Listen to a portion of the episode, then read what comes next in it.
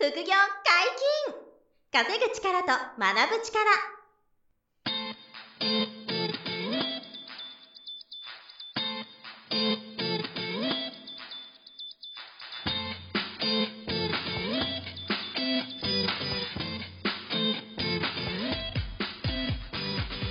この番組は稼げるようになりたいを叶える副業アカデミーの提供でお送りいたします。副業アカデミーはあなたが副業で稼げる状態になることにコミットしたスクール初級コースから上級コースまでさまざまなジャンルの副業ノウハウを学んでいただけます詳しくは副業アカデミーで検索くださいこんにちは、小林正宏です。山本博史です。よろしくおはい、願いします。よろしくお願いします。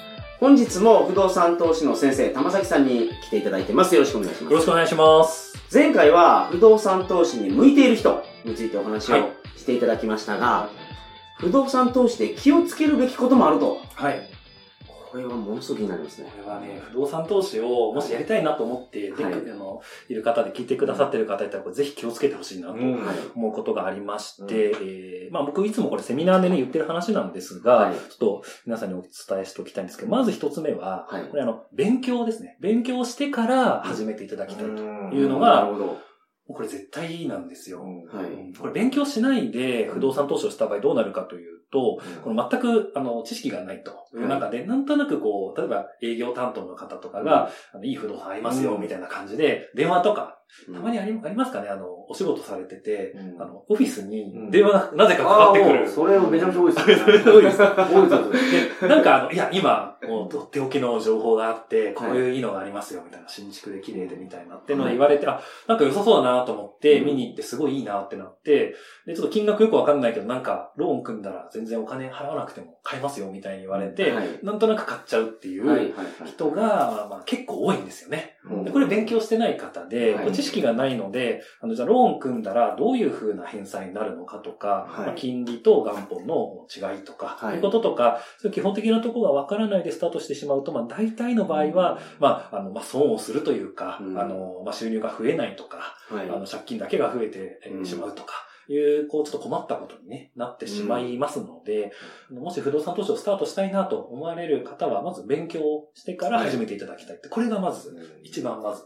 不動産投資の。の勉強することってたくさんあると思うんですけど、ええまずその、ローンの融資の仕組みは絶対いりますよね。これも一つはありますね。はい。他はどんなことなんですか？あの、まあ、全然ですね、その、宅建とかの資格あると思うんですけども、はいはいはい。あの、あれ別に取る必要全然ないんですよ。うん。全くなくて、あの不動産屋さんが取るしかあそうです。はい。ですので、投資家は必要なくて、まあ本当に基本的なところですね、不動産を、まあ、見て、どういうふうな観点で見て、はい。どういうふうにあの選んで、どうやって金額交渉して買ってはい。運営していくかっていう、こう、不動産投資のこう、いろいろなこう、まあ、場面場面があるんですが、それをこう、トータルで勉強していただくっていうことが、まずは必要かなと。あの、浅いところでいいんですよ。もうそんな深く、あの、専門用語とかは全然いらない。まあ、まあ、いくつかはありますけど、はいはいはいそこまでの、あの、必要性はないので。まず浅いこう表面のところだけでもいいので、まず薄くでもはい。ちょっと勉強していただけるといいかなと思います。本当会社の営業電話は今でも多いと思いますけど、僕サラリーマンの時もめちゃくちゃかかってきましたあそうですかうんあ、の、最初はなんかこう、不動産賃貸権にご興味ありますか？とかって来るんですよね。はいでそれはなんか、あの、断る人も多いと思うんですけど、はい途中からなんか、税金が戻ってくる方法がございますとか、はい。違ったアプローチで提案してきて、はいはい。それはちょっと赤字収支にして、税金が返ってくるっていう、所得税返ってくるっていうだけなんですけどね。はいそれを最後不動産買うことでできますという業務引きをするとかね。電話で買ってきて、それをまあさっき山崎さんおっしゃった通り、あの、いきなりバーエイヤーで買うこともできちゃうんで、はいはいはい。年収500万ぐらいあると、もうあの、新築のネバールームとかは、ポンってローンが出るんですよ、今でも。ああ、その頭金なくても。後書きなくても、もう出しても10万円とか。場合によっては0円で今買えますから、そうすると、あの、お金使わないで、あの、マンションオーナーっていう響きが手に入るんで、買いたいですって言って買うんですけど、あの、またまざきさんとか私たちがやってるような、うん毎月プラスが出る、こう、キャッシュフローの溜まるような不動産投資ではなくて、うんなんかあの、毎月マイナスのね、生命保険みたいな感覚で、あの、老後の年金に向けて、今、赤字でも頑張りましょうみたいなそういう投資になっちゃったり。まあそれも別に、それを目指してる人はいいんですけどね。うんそうじゃない人がそういうのを買うこともあるから、勉強不足で買うっていうのは本当に気をつけてください。なるほど。いうことですね。そうですね。これあの、まあ、やっぱり勉強してないと何言われてもなんとなくイメージなんですよね。うんイメージで捉えちゃって、なんかはい新築で綺麗ですよとか、うん税金返ってきますよとか、でなんとなくこうその辺の言葉でポジティブに捉えちゃうんですけど、うんうんいやいや本当大丈夫なのっていう、まあ、こういうところはしっかりこうリスクというか、はいいうところをあの、マイナス点も抑えながら考えていく必要がある。はいそれにはやっぱり知識が必要という。ことですね。はいはいまあ、勉強しないで始めるのはちょっとやめていただきたい。これはそうですよね。何の副業でも勉強はしてあそうです。はい。もうこれは全般そうじゃないですかね。で、あとはですね、不動産投資で気をつけるべきことなんですが、まあ、一人でやると、ちょっと失敗するリスクが高まりますので、できれば仲間ですね。不動産投資仲間を作って、えースタートしてほしいなというのが、これは本当に願いですね。うんあの、一人でやると、特に初心者の場合ってどこが、を見なきゃいけないかとか、まあ、勉強はしているとしても、はいあの、やっぱり実地で見たときに、実際はどうなのかなって分かりにくいところもあると思うので、まあ、できれば、あの、お友達とか周りに不動産投資すでにやっている方とか、で、あの、どういうふうにやってるのとか、こう聞いたりとか、まあ、はいまだ、まだ買う前ですよ。買う前に、どうやってやってんのって聞いて、あ、この人のやり方いいなとか、うんこの人のやり方はちょっとあんま儲かんないなとか、いうところをこういろいろ聞いたりして、でその上で自分のやるべきことを決めて、あの、判断していくはい。方がいいかなと。そうすると、なんか困ったことがあった時も、うん仲間に相談できますよね。はい、はい、ではい。同じようなトラブルやっぱりあの抱えてる仲間もいますので、あ、自分こうやって解決したよとか、いうことも教えてもらったりとか、はい、はい。まあ、そういうこともできますので、うんまあぜひですね、これ一人でスタートするというよりは、あの仲間をね、はい今 SNS とかね、いいろいろなコミュニティに所属するはい。とか。まあ、いうのも一つですし、あの、インターネットとかでいろいろ、あの、仲間とね、集まれるチャンスもありますので、はい。まあ、こういったことも、あの、活かしていただいて、まあ、一人でやると、やっぱり初心者が特にね、失敗しやすいので、あの、まあ、先輩というかね、大家さんの先輩みたいはいな。人と、あの、話をしながら進めていただけると、はい。いいのかなと、失敗しにくいかなと思いますうんね。なるほど。は大体一人だとね、行動を続けられないでい。すからね。それもありますね。心が折れちゃうんで。心折れますねそう、頑張れきれないっていう。よく浜崎さんと話してますけどね。ええなんか頑張れない人がやっぱり多いので、はい。そういう意味でもコミュニティとか仲間とかね、相談できる人がいるっていうのは、うん一つの継続できるこう根拠というかね、はい後押しになると思いますよね。そう思いますね。まあ、ぜひね、あの、一緒になやれる仲間を見つけて、まあ、あの仲間と一緒に取り組んでほしいなと。思いますねあとはですね、あの、目的と目標と期限。この3つをあの決めて、あのスタートしてほしいなと。ど。いうところが目的と目標と期限。はい。はい目的、目標、期限。これ、あの、それぞれね、あの、はい意味合い違いますが、まず目的なんですが、うん不動産投資をなぜやるのか、あの、その目的ですね。うんあの、なぜやるのかっていうところを、まずはっきりさせてからはいスタートするべきかなと思います。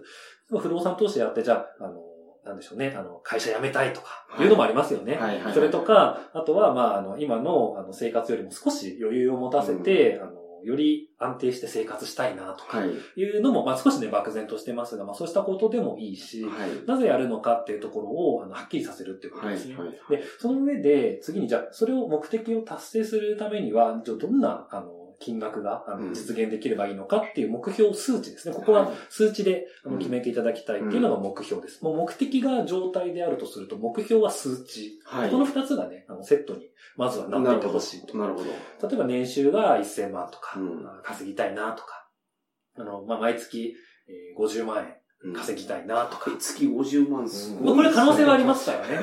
えー不動産投資は全然全然ありますもんね。全然あります。はい。あの、いいですよあと目標がね、10万円とかでも全然いいんです。月々はいはい10万円増やしたいとか、うんあの今の生活よりより余裕を持たせたいっていうレベル感の10万円とか。この目標数値には、あの、良い悪いはないです。はい金額が高いからいいとか、うん低いからダメとか、まあそういうのは全くなくて、あく。まで目的に即した目標であること。これが大事かなと。まあ、それで投資続けてて、どっかのタイミングで目標、目的を変えてもいい、あ、もちろんです。ねはい。もう最初にまず決めておいたやつを変更することはもう全く問題ないですね。自分はここまでしかできないだろうと思ってたやつがやってみると、あれ？と、あ、はい。いいですね。うん。ありまます。ね。っていうことは、なんか不動産投資ありそう。うんできなかったこできるのは本当多いですからね。これあの最初はじゃあ10万円でも稼げればいいやと思ってスタートして、なんか20万、30万と増えてきたら、あ、じゃあ50万いけそうとか、うんこれはよくある。やはりね、あの山に少し登って、低い山でもね、登ってみると見える景色が変わってくるということがね、あると思いますが、そうするともうちょっと高い山目指そうかなっていう、で最初からね、一番下の場所にいて、高い山なんて無理だよねって思ってたとしても、うんちょっと低い山登ると、あ、もうちょっと高めの山行けると、もっといい景色見れるかなっていうようなところもあると思うので、まずは、まあ、小さい目標でもあのうんいいですし、その、あの、まあ、どういう目的で不動産をやるかっていうことをまず決めていただきたいはいです。。で、この二つを決めたらば、次は、期限ですね。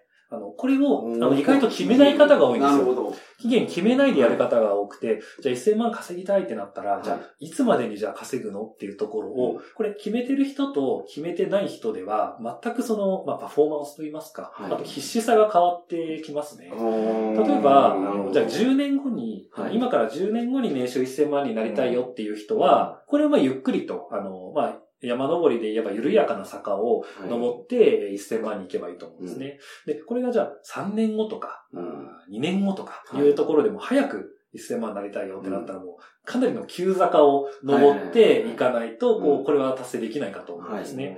っていうようにして、あの、まあ、時期がいつまでなのかっていうところを決めることによって、どれぐらい頑張らなきゃいけないかっていう、うんあと、まあ、手段ですよね。これも変わってくるかなと思いますので、まあ目的や目標を決めただけではなくて、うんまあ、期限までセットで決めていただける。例えば3年後なのか、5年後なのか、はい10年後か。これもいつでもいいんですよ。これは、うんあの、もう、早いから良くて遅いとダメとかいうのは全くなくて、はいあなたがどこまでのタイミングでこれを、あの、そうなりたいか、目的を、実現したいかっていうところに寄ってくる。はいはい。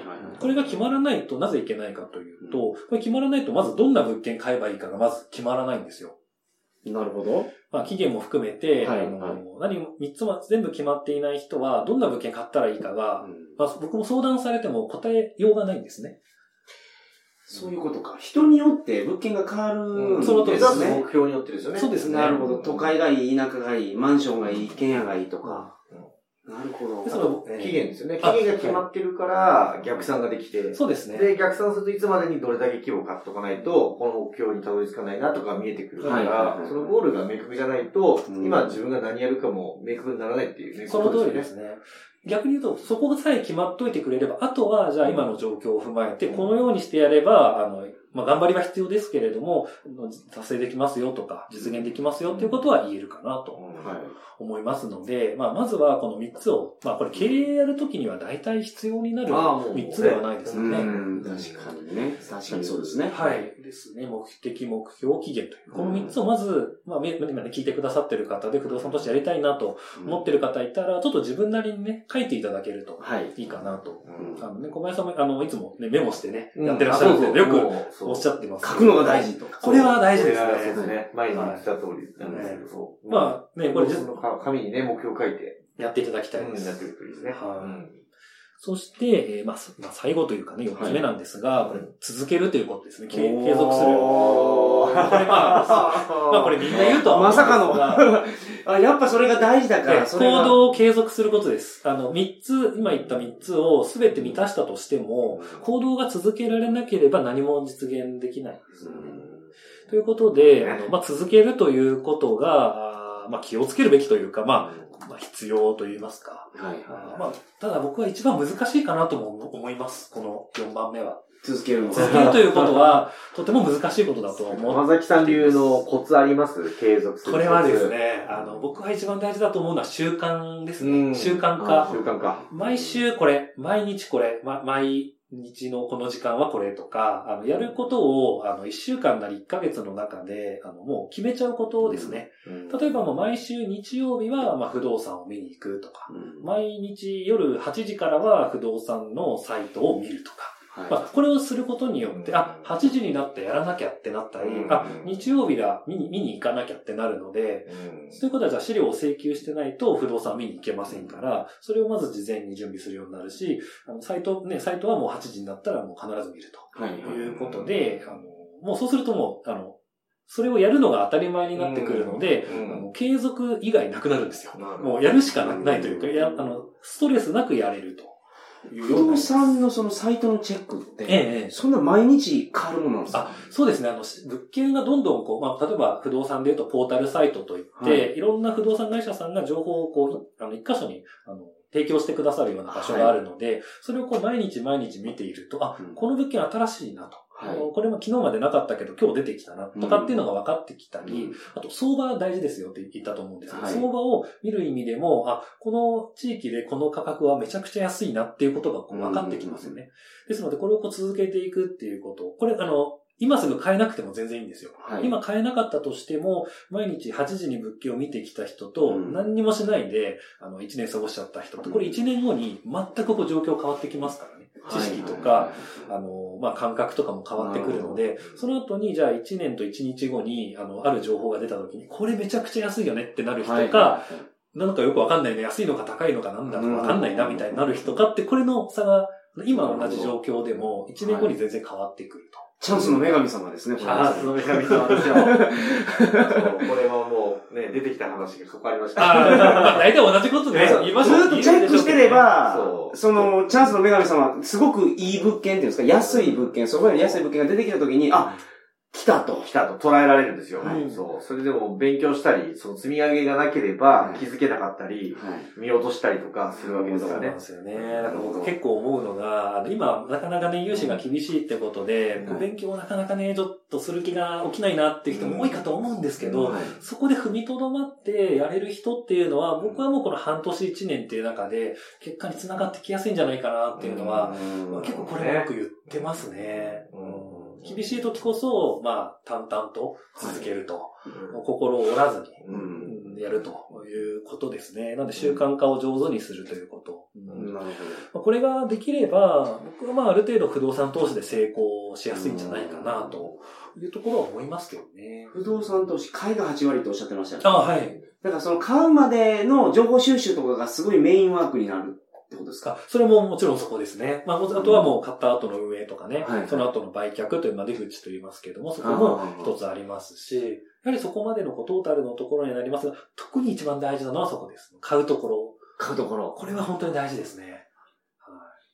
まあ、そこの、まあね、あの、今まで申し上げてきたような4つっていうものも、あの、買うまでに、うんむしろこう今すぐですね、不動産投資始めたいなと思ったら、今からそれを意識していただけると、この4つすべて満たした方は、ほとんどの方は結果出すんじゃないかなと。おおそれは心強い。思いますね。と思いますけどねそうです。よね。まあしか、シンプルでね、簡単なようで、意外とその4つ要求満たすのね、大変ですからね。これは簡単ではないですねち。ゃんと向き合っていくことで、そうなれるわけこれはですね、あかのやっぱりその道に入ってみて初めて大変さがわかると思うんですね。ら。うんはい入るまでっていうのは外から見てる感じだと、あ、なんとなく買えばなんか儲かるのねっていう風に見えると思うんですけど、はい実際中に業界に入ってみてというか、身を置いてみると、こんなに大変だったのかっていう風に思う人も、まあ、もしかしたらいるかもしれないです。この道なんですね。その、ねお茶の道は茶道。うん稲わらの道は柔道ですか？そうですね。剣の道は剣道ですけど、これは不動産道であるそうです。はい。不動産と。ええでもその通りですす。ね。はいうんでも、その、いいわゆるそのビジネス事業じゃないですか。はい不動産賃貸系。でも、あの、他の事業に比べたら、難易度は低い方だと思いああ。そうですね。僕からすると。そうですね。うん。他のビジネスよりは簡単な方だと思います。えだから不動産投資で結果出ないと、はいあの、独立しても他の事業も結構苦戦するかもしれないです。ちょっと厳しいかもえあ、僕はでもそう思いますよ。ね、そうですよね。そう思います。あの、まあちょっとね、これまあ長す長くなっちゃうんですけども、うん簡単に言うとそんなにライバルが強くない業界なんですよ。例えば飲食業界とかはい、小売業界とかってやっぱライバル皆さんね、あの、努力して研鑽して、その中でしのぎを削るじゃないですか。でも、大家業界っていうのは、ほとんどの人が地主さんとか、まあ、あの、まあ、ちょっとご高齢のね、大家さんが多かったりするんですね。で、その方たちと戦うってことは、じゃあこれ勉強は必要ですよって言ってますけど、勉強しないでやっている大家さんもいっぱいいらっしゃいますから、うんそうするとライバルがあんま強くない場合もあるんですよね。すごい説得力ありますね、なんかそれ。え、でも本当これよく言われて、本気の人が少ないんないんですよえ。不動産その通り人債オーナーが。もう余裕の無借金の地主ですとかになるから、全然気にしないでくれてて、はい。あの、ちゃんと本気でやった投資家は勝ちやすいっていうのは絶対ありますね。はい。間違いないですラーメン屋僕やれって言ったら、もうほとんど勝てる自信ないですからね。ラーメン屋さんに比べたらね、絶え対え全部小売りとかね、飲食とかね成功。確率は高いと思いますねめ。ちゃくちゃ大変じゃないですか。うんはいね確かに。